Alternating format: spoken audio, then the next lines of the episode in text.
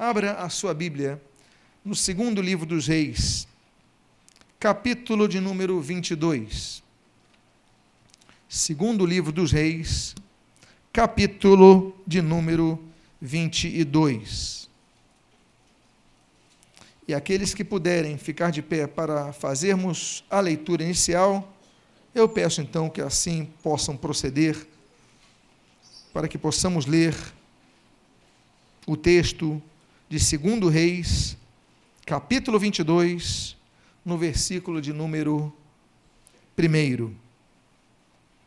Registra o autor sagrado. Tinha Josias oito anos de idade quando começou a reinar, e reinou trinta e um anos em Jerusalém. Sua mãe se chamava Gedida e era filha de Adaías, de Boascate. Somente até aqui. Oremos. Pai amado, lemos a tua santa e preciosa palavra e pedimos, Deus, fala conosco nesta noite. O que nós pedimos, nós fazemos agradecidos em o nome do Senhor Jesus. Amém e amém. Os irmãos podem tomar os seus assentos. Tinha Josias oito anos de idade quando começou a reinar. O número oito da Bíblia tem uma grande significação.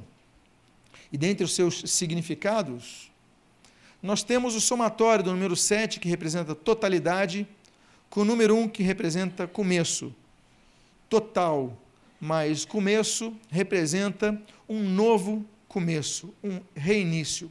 A fase de Josias, a fase do reinado de Josias, é a fase de um novo começo para Israel. Algo vai mudar em Israel, algo vai mudar em Judá, quando o rei Josias assume aos oito anos de idade. É interessante que o número oito, então, representando um novo começo, ele representa também, por exemplo, um, um no, uma nova etapa na vida, ele representa uma nova identidade. Se os irmãos se lembram, a circuncisão era praticada em bebês que tinham quantos anos de idade? Oito anos de idade. Então, quando o bebê tinha oito anos de idade, significava agora está na hora de circuncidá-lo. Quando também nós lemos sobre o número 8, que o número 8 nos aponta, por exemplo, a nova aliança. Todos nós sabemos que a Bíblia tem 66 livros, sendo 39 no Antigo Testamento e 27 no Novo Testamento. Mas os livros da Nova Aliança, ou do Novo Testamento, ou do Novo Pacto, são 27 livros. Mas os 27 livros são escritos por quantos autores? Por oito autores: Mateus, Marcos, Lucas, João, Paulo, Pedro, Tiago e Judas. Então, são oito os autores que dão recomeço a essa fase, a fase da nova aliança. Nós temos também um período que é um período de um novo governo. Por exemplo, em Israel, nós sabemos que Saul falhou. Saul, ele começa aquela monarquia que Deus levanta, mas Saul falha. Então, Samuel vai na casa, Samuel vai na casa de Jefté e ali procura ah, sobre os filhos. Olha, cadê os teus filhos? Ah, eu tenho meu primeiro aqui, traz ele, não é ele. Eu tenho meu segundo, traz aqui, não é ele. Eu tenho o terceiro, traz aqui, não é ele. E diz a Bíblia então que aquele homem, Jessé, ele traz, Jefté não, Jessé, ele traz os seus sete filhos. E os sete filhos, Samuel olha e fala, mas não é nenhum desses que Deus mandou chamá-lo. Você não tem mais nenhum outro? Eu tenho um garoto. É um tal de Davi. E esse era o oitavo filho e graças a esse oitavo filho, um novo começo se inicia em Israel. Eu quero dizer para vocês que representa também o número 8 uma nova oportunidade. Nós sabemos que quando Jesus ressuscita, ele aparece aos seus discípulos, mas depois ele some por uma semana e aparece de novo, onde estava Tomé, por exemplo, oito dias depois. Oito dias depois de sua aparição, Jesus volta a reaparecer e fala para Tomé para colocar a sua mão nas suas marcas. Dá uma nova oportunidade aos discípulos, uma nova oportunidade para aqueles que tinham dificuldade em sua fé, em acreditar. Então, o número oito é muito ligado a isso isso, nós devemos lembrar também que o número 8, por exemplo, é uma nova fase na saúde de uma pessoa. Nós lembramos, por exemplo, de Enéas. A Bíblia diz que Enéas passou no leito, passou enfermo por quantos anos? Oito anos até receber a cura. É uma nova oportunidade, por exemplo, para Deus restaurar todo um contexto social em nossa vida, o número 8. Por quê? Porque quando Deus manda o projeto para Noé, Noé constrói a arca e de todas as populações que podiam entrar na arca, quantos entraram na arca? Quantos entraram na arca? Oito pessoas apenas entram na arca. Então nós devemos lembrar, inclusive, é uma nova fase de nos reapresentarmos à sociedade. A Bíblia diz, a lei do Antigo Testamento, ela representava que quando houvesse cura dentre um leproso, o leproso deveria, antes de voltar à cidade, ficar oito dias separado em quarentena. Então, o número oito, e ali diz, Josias tinha oito anos de idade, é muito significativo. Há, questões na Bíblia que nós não percebemos, mas Deus traz um significado significado, porque, porque Deus queria recomeçar algo com Israel. E Deus recomeça algo com Israel quando um rei tem oito anos de idade. Oito anos é muito pouco, mas tinha um significado naquela idade. E esse homem vai reinar por 31 anos em Israel. E o texto bíblico, então, continua dizendo o seguinte: Fez ele o que era reto perante o Senhor, andou em todo o caminho de Davi, seu pai, e não se desviou nem para a direita, e nem para a esquerda. Deus quer começar algo novo. Mas para Deus começar algo novo, e vai começar algo novo com o povo de Israel e Judá, Deus chama um homem justo. Deus quer te usar para começar algo novo na sua família. Deus quer te usar para começar algo novo no meio onde você trabalha. Deus quer começar a te usar para fazer algo novo no meio onde você habita. Mas para isso, nós devemos assumir a nossa responsabilidade de sermos, como diz o texto, homens retos e justos, mulheres retas e justas, pessoas retas e justas que andem na presença do Senhor, porque Deus quer nos usar para fazer com que a luz de Cristo brilhe em nossas vidas. Jesus, que é a luz do mundo, ele também nos disse: Vós sois a luz do mundo. É uma daquelas poucas comparações que nós vemos que o autor, que era a própria luz, diz que nós somos a própria luz, ou seja, um comparativo da nossa responsabilidade de fazermos que o sol da justiça, o Senhor Jesus, brilhe através de nossas vidas, nossa sociedade. Diz que ele fazia o que era reto, o que era justo, andou no caminho que, que Davi andou, não se desviando nem para a direita, nem para a esquerda, não se desviando nem para o legalismo, nem para a libertinagem, nem para a liberalidade. Amados irmãos, nós temos um desafio: sermos pessoas equilibradas. Não podemos ser como aqueles religiosos estéreis, fanáticos, fariseus, mas não devemos ser aquelas pessoas eh, liberais e tolerantes a tudo. Não. Devemos ter consciência do certo e do justo, porque Deus quer nos usar para mudar a nossa sociedade. E diz o texto no versículo número 3, no início do versículo número 3, o seguinte: No 18 ano de seu reinado. Algo acontece no 18º ano do reinado. O número 18 é um número significativo, que o número 18 representa dificuldades. Quando nós somamos o 666, que é o número que marca o anticristo, nós somamos 6 mais 6 mais 6, nós temos o número 18. Nós vemos, por exemplo, que Israel, em Juízes capítulo 3, nós vemos que Israel fica escravo do rei Eglon durante 18 anos. Nós vemos em Juízes capítulo número 10 que Israel fica escravo dos amonitas por 18 anos. Nós vemos em Lucas, no Evangelho de Lucas, uma mulher que andava, capítulo 3, andava encurvada durante 18 anos, mas Jesus a encontrou e a libertou de sua curvatura. Jesus a curou. Não há maldição que possa diante do nome de Jesus. Jesus pode transformar todas as coisas. O número 18 representa dificuldades, inclusive é muito interessante notarmos que quando Salomão ele constrói o templo, ele nomeia dois elementos inanimados. Ele não dá nome a cachorro, ele não dá nome a árvore, ele, não, ele dá nome a duas colunas. E a Bíblia diz que o nome das duas colunas do templo se chamavam Jaquim e Boaz. Mas a Bíblia diz que é significativo notar que a altura dessas colunas era de 18 côvados.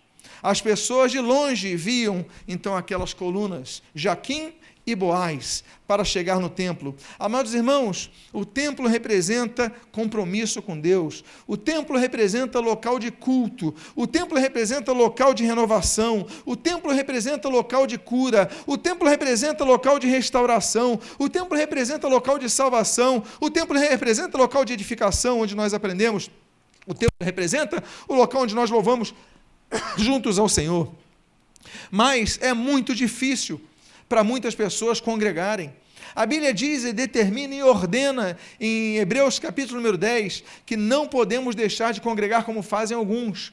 Não é uma opção do cristão, é uma obrigação do cristão congregar. Mas quantos já abandonaram? Tiveram dificuldades, têm dificuldade em ir para a igreja, cria dificuldade, dá desânimo e tudo mais. Eles olham aquelas colunas, veem aquelas colunas têm 18 côvados.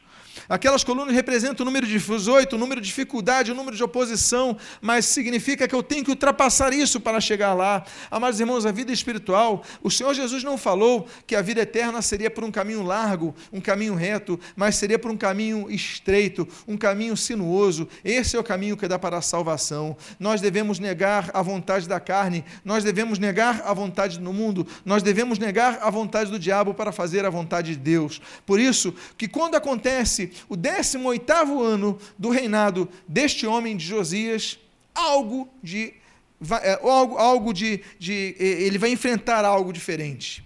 Amados irmãos, na vida cristã, nós não passamos uma vida cristã apenas no mar de rosas. Há pessoas que creem que a vida cristã é uma mágica.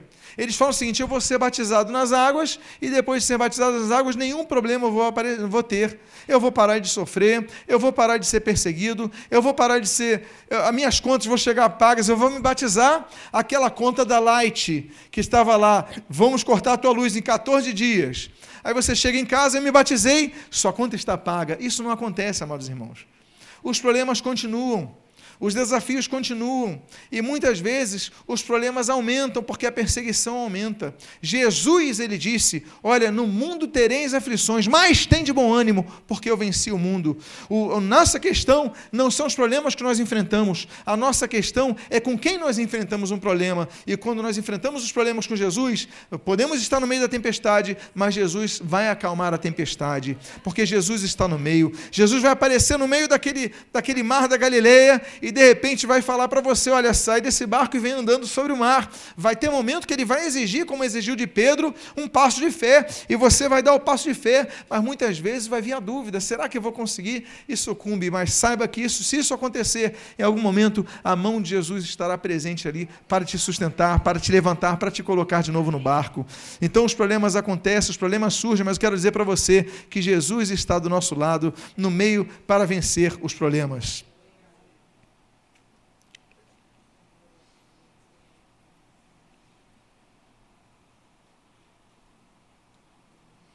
Continua o versículo número 3. Até o versículo número 7. O rei Josias mandou o escrivão Safã, filho de Azalias, filho de Mesulão, à casa do Senhor, dizendo: Sobe Euquias, o sumo sacerdote, para que conte o dinheiro que se trouxe à casa do Senhor, o qual os guardas da porta juntaram do povo. Que o deem nas mãos dos que dirigem a obra e a tenha seu cargo na casa do Senhor para que paguem àqueles que fazem a obra que há na casa do Senhor, para repararem os estragos da casa, aos carpinteiros, aos edificadores e aos pedreiros, e comprem madeira e pedras lavradas, para repararem os estragos da casa. Porém, não se pediu conta do dinheiro que se lhe entregaram nas mãos, porquanto procediam com fidelidade. Depois de 14 anos, o rei Ezequias ele decide fazer uma mudança na casa do Senhor. Ele vê que a casa do Senhor estava abandonada. Ele vê que a casa do Senhor estava havia um relaxamento com as coisas do Senhor. A do Senhor tinha infiltrações, a do Senhor tinha problemas na parede, tinha problema em todos os lados. Então, aos 18 anos de reinado, Josias olha e fala: Eu tenho que fazer alguma coisa. Há momentos na vida que nós devemos tomar uma decisão como Josias. Eu tenho que fazer alguma coisa na minha vida, porque eu tenho a casa do Senhor, mas essa casa do Senhor precisa de uma manutenção. A nossa vida espiritual, meus amados irmãos, nós podemos fazer um comparativo. 18 anos nós começamos a enfrentar o problema, não estou falando de 18 anos de idade, mas os 18 anos de Josias no governo. Ou seja, há uma fase em nossa vida que nós vemos algo precisa mudar em minha vida espiritual. Eu não posso estar satisfeito com a minha vida espiritual. Eu estou vendo que há infiltração na minha casa espiritual. Eu estou, eu estou vendo que há infiltração na minha vida espiritual. Eu preciso de algo novo. Há pessoas que muitas vezes passam o ano e vão se acomodando, e vão se acomodando, e vão se acomodando, e quando vem, há goteiras na sua vida espiritual elas estão no templo, elas cultuam ao Senhor, elas vêm na igreja, elas louvam, cantam, elas oram, mas a sua vida espiritual, a sua casa espiritual interior está cheia de goteiras. E Josias então se levanta. Eu gosto desse rei Josias porque ele se levanta, ele fala: não pode acontecer isso, temos que cuidar da casa do Senhor. Nós devemos ser como Josias e nos levantarmos e falarmos: eu tenho que mudar a minha vida espiritual, eu tenho que melhorar, eu tenho que melhorar ainda mais. Se eu já tive experiências com Deus, eu tenho que ter maiores experiências com Deus. Amados irmãos, não se conforme com o que você tem. Nós agora faremos um retiro daqui a poucas semanas. Esse retiro é um momento para nós nos separarmos do dia a dia, do rotina do dia a dia e buscarmos ao Senhor, porque há momentos que nós precisamos pegar o barquinho e ir para o meio do Mar da Galileia, longe das multidões. Há momentos que você precisa reaprender a orar sozinho. Porque há pessoas que entram numa rotina espiritual tão grande que só oram na igreja durante o culto, quando falam, vamos orar. Porque em casa sozinho não oram. Oram antes da comida com outras pessoas, oram quando vão fazer uma prova vestibular, uma entrevista de emprego, mas não oram mais sozinhos, não leem mais a Bíblia sozinhos, não buscam mais o Senhor sozinhos. Então nós entramos num ciclo, um ciclo que a casa do Senhor precisa ser restaurada. E o texto continua dizendo, no versículo número 8: Então disse o sumo sacerdote Ilquias ao escrivão Safã: Achei o livro da lei na casa do Senhor. E Ilquias ele encontra o livro da lei na casa do Senhor. Podemos olhar por dois aspectos essa notícia. Podemos olhar pelo aspecto positivo. Opa, temos o livro na casa do Senhor. Mas podemos olhar pelo aspecto negativo. Vem cá. Como é que eles tinham templo? 18 anos tendo templo sem a Bíblia. 18 anos tendo templo sem a palavra de Deus. O título dessa mensagem é Com templo, com religião, com culto, mas sem a palavra do Senhor. Amados irmãos, eles tinham templo, eles tinham culto, eles tinham cantores, eles tinham sacerdotes que sacrificavam, mas eles não tinham a Bíblia. E a grande crise que nós vemos nas igrejas dos dias de hoje são igrejas que não têm Bíblia. Que só abrem a Bíblia por três minutos e o resto do culto é uma série de falatórios do pastor, do pregador, falando sobre suas experiências, o que, é que eles acham disso, daquilo, mas não pregam a Bíblia. A Bíblia é, é aberta apenas como pretexto. Aquele povo de Israel, eles tinham 18 anos cultuando a Deus sem a Bíblia.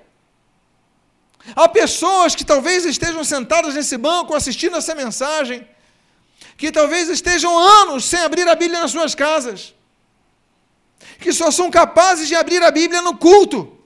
E isso está errado. Não podemos ser religiosos. Temos que ser um povo que lê a palavra de Deus todos os dias, busca o Senhor todos os dias. É grave a notícia de Uquias. Achamos o livro da lei, é grave porque mostra que até então não tinha livro da lei. Mas eles se conformaram. Amados irmãos, Hoje estamos, como falei anteriormente, dedicando esse dia à Bíblia. Dedicamos o culto da manhã, estamos dedicando o culto da noite à Bíblia. A Bíblia, nós falamos da sociedade bíblica há poucos minutos. São mais de 6, é, 6 milhões e 776 mil exemplares produzidos em 2016. Mas que adianta se nós não lermos a Bíblia? Nós temos que ler a Bíblia. Achei o livro da casa, na casa do Senhor. Então, diz a palavra de Deus, da continuação do versículo 8 ao versículo 11. E o Quias entregou o livro a Safã, e este o leu. Então o escrivão Safã veio ter com o rei e lhe deu relatório, dizendo: Teus servos contaram o dinheiro que se achou na casa e o entregaram nas mãos dos que dirigem a obra e têm a seu cargo a casa do Senhor. Relatou mais o escrivão Safã ao rei, dizendo: o sacerdote Uquias me entregou um livro. E Safão leu diante do rei, e tendo o rei ouvido as palavras do livro da lei, rasgou as suas vestes. Josias estava reformando todo o templo.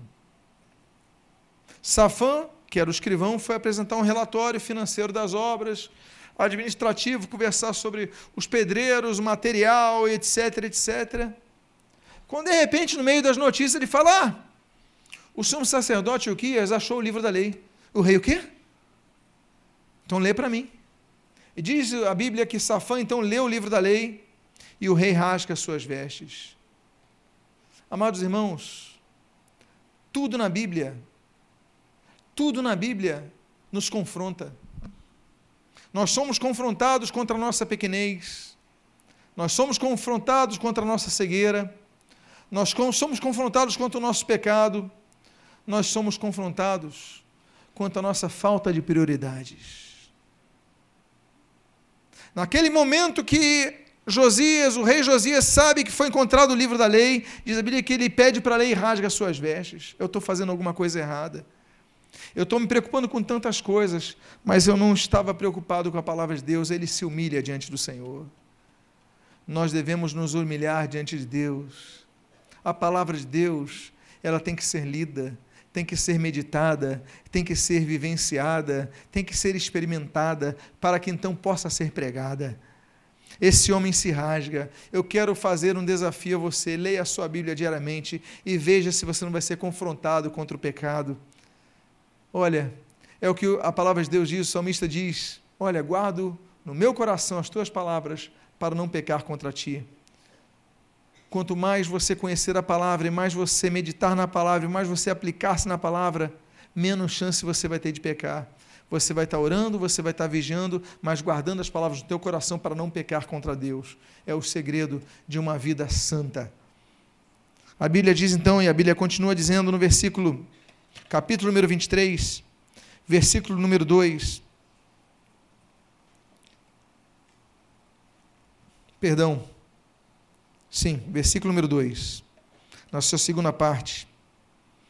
Eu vou começar do versículo de número 1. Um, então deu o, o rei ordem a todos os anciãos de Judá e de Jerusalém, se ajuntaram a ele.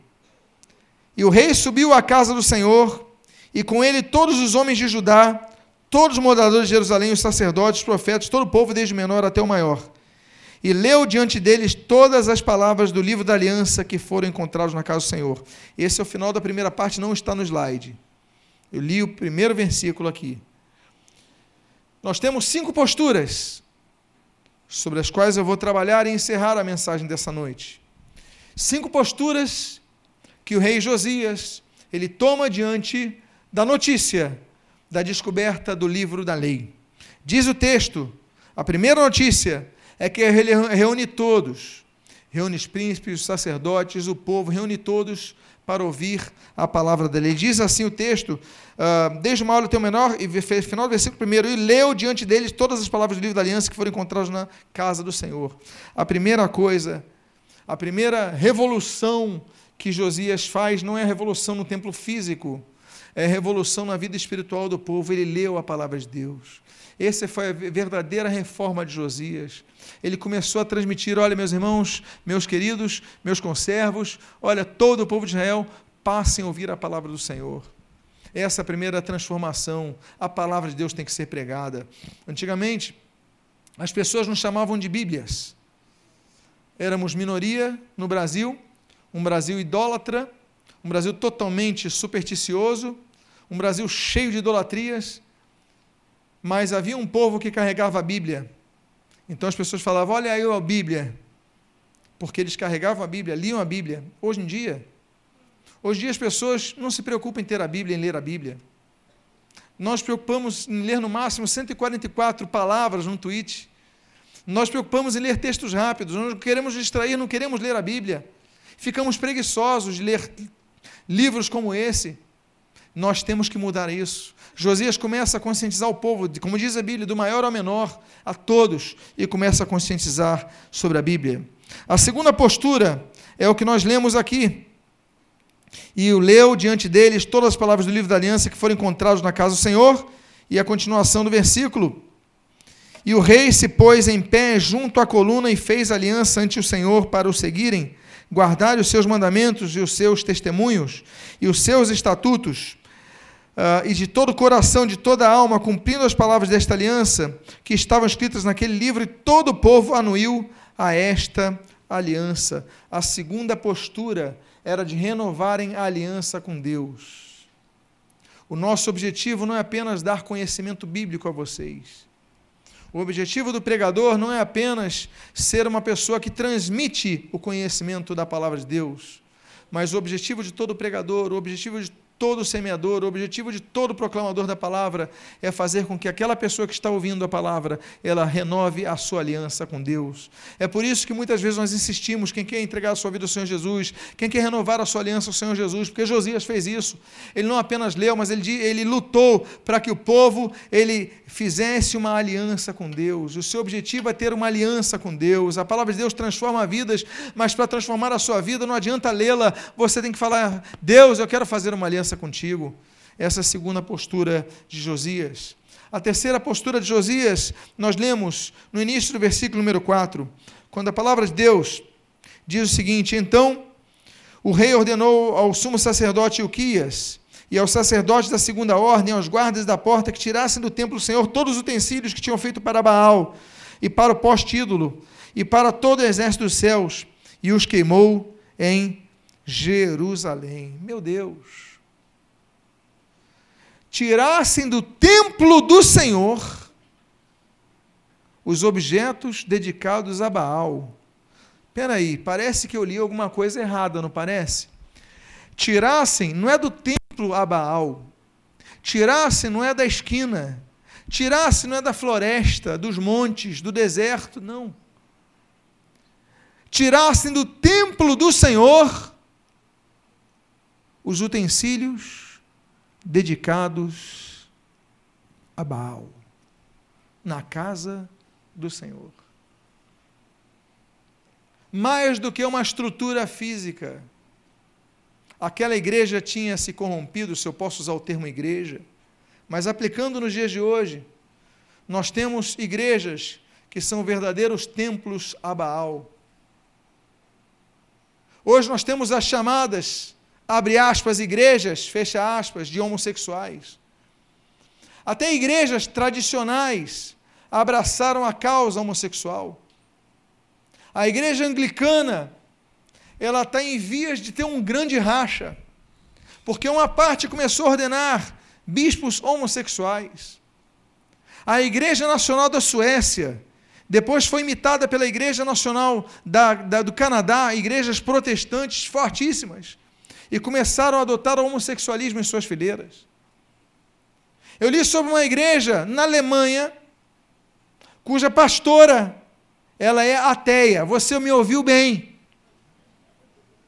A pastora de uma igreja na Alemanha não acredita em Deus.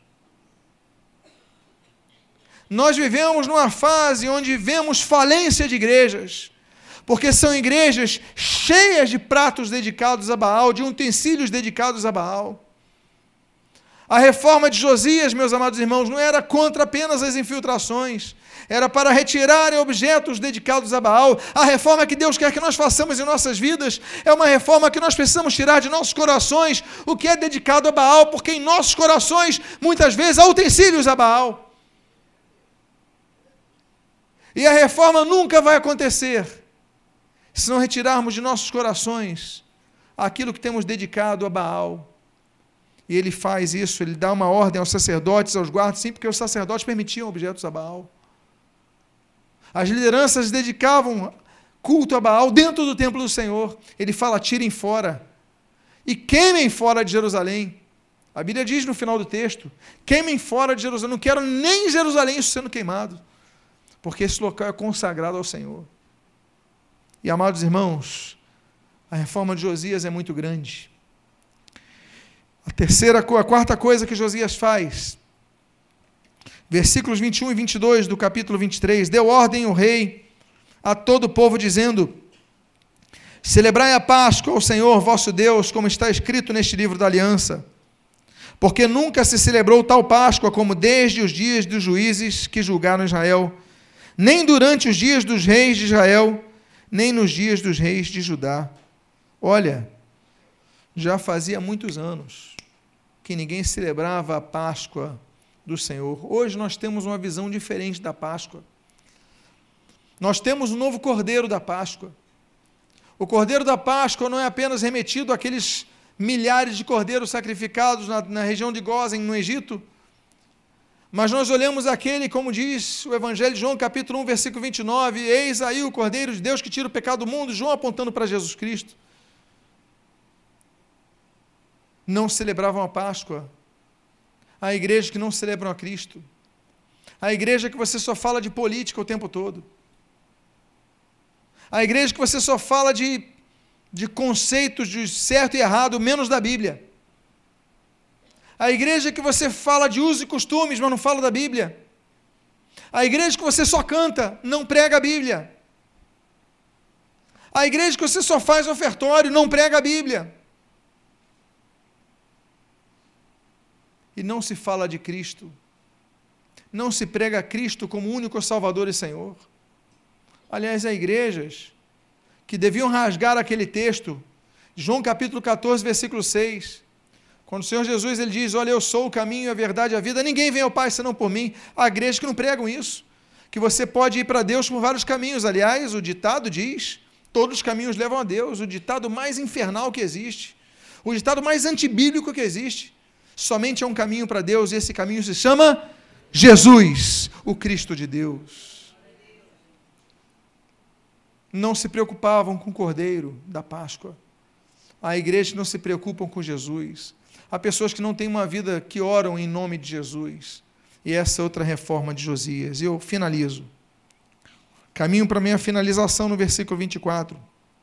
Quando nós lemos: Aboliu também Josias os médiums, os feiticeiros, os ídolos do lar, os ídolos e todas as abominações que se viam na terra de Judá e em Jerusalém, para cumprir as palavras da lei que estavam escritas no livro que o sacerdote Euquias achara na casa do Senhor. Por que, que havia médiums? Por que, que havia espiritismo? Porque as pessoas não liam a Bíblia. Por que, que o papado cresceu tanto com as suas petições e idolatrias? Porque as pessoas não leem a Bíblia. O Senhor Jesus diz em Mateus capítulo 22, versículo 29, Errais, pois, não conhecendo as Escrituras e nem o poder de Deus. O povo erra quando não conhece o poder de Deus, mas o povo erra quando não conhece as escrituras sagradas.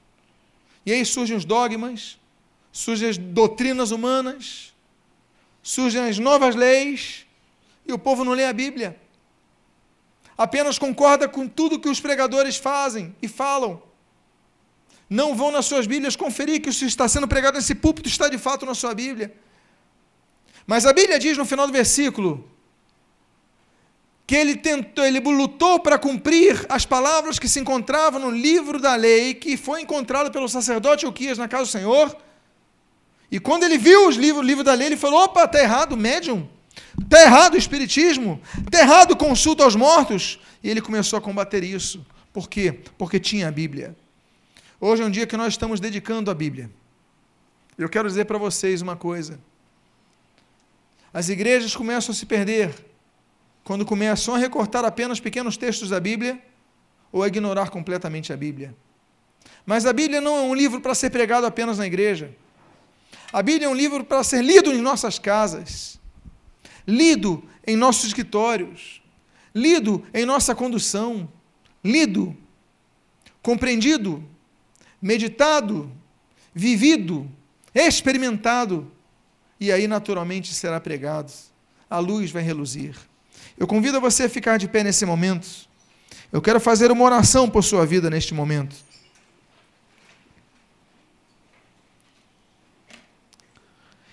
Eu quero orar ao Senhor para que a reforma de Josias, sobre a qual nós pregamos hoje, ela seja operacionada em sua vida. Para que você possa fazer como Josias, mas cuidando desse templo que é você mesmo. Nós somos o templo do Espírito Santo, escreveu o apóstolo Paulo aos Coríntios. Nós devemos cuidar desse templo que somos nós. Feche seus olhos agora, Pai amado, em nome de Jesus. Nesse dia que dedicamos a falar da tua palavra, nesse dia que dedicamos a falar da Bíblia Sagrada, Pai amado, nós te louvamos, nós te agradecemos, porque ela é a bússola para a nossa vida, ela é lâmpada para os nossos pés, ela é luz para o nosso caminho. Portanto, Deus, que nós possamos olhar para nossas vidas e ver se nossas vidas nós temos templo, religião, culto, louvor, mas não temos a Bíblia. Deus, então nos perdoa e que nós possamos colocar a Bíblia no devido lugar. Nós possamos ser pessoas que buscam ler a Bíblia, buscam ouvir a tua palavra sendo pregada e assim se alimentar. Porque a tua palavra diz que a fé vem pelo ouvir e ouvir pela pregação da palavra de Deus. Portanto, Pai, perdoa nossos pecados, nossas falhas. Torna-nos fortes na tua palavra.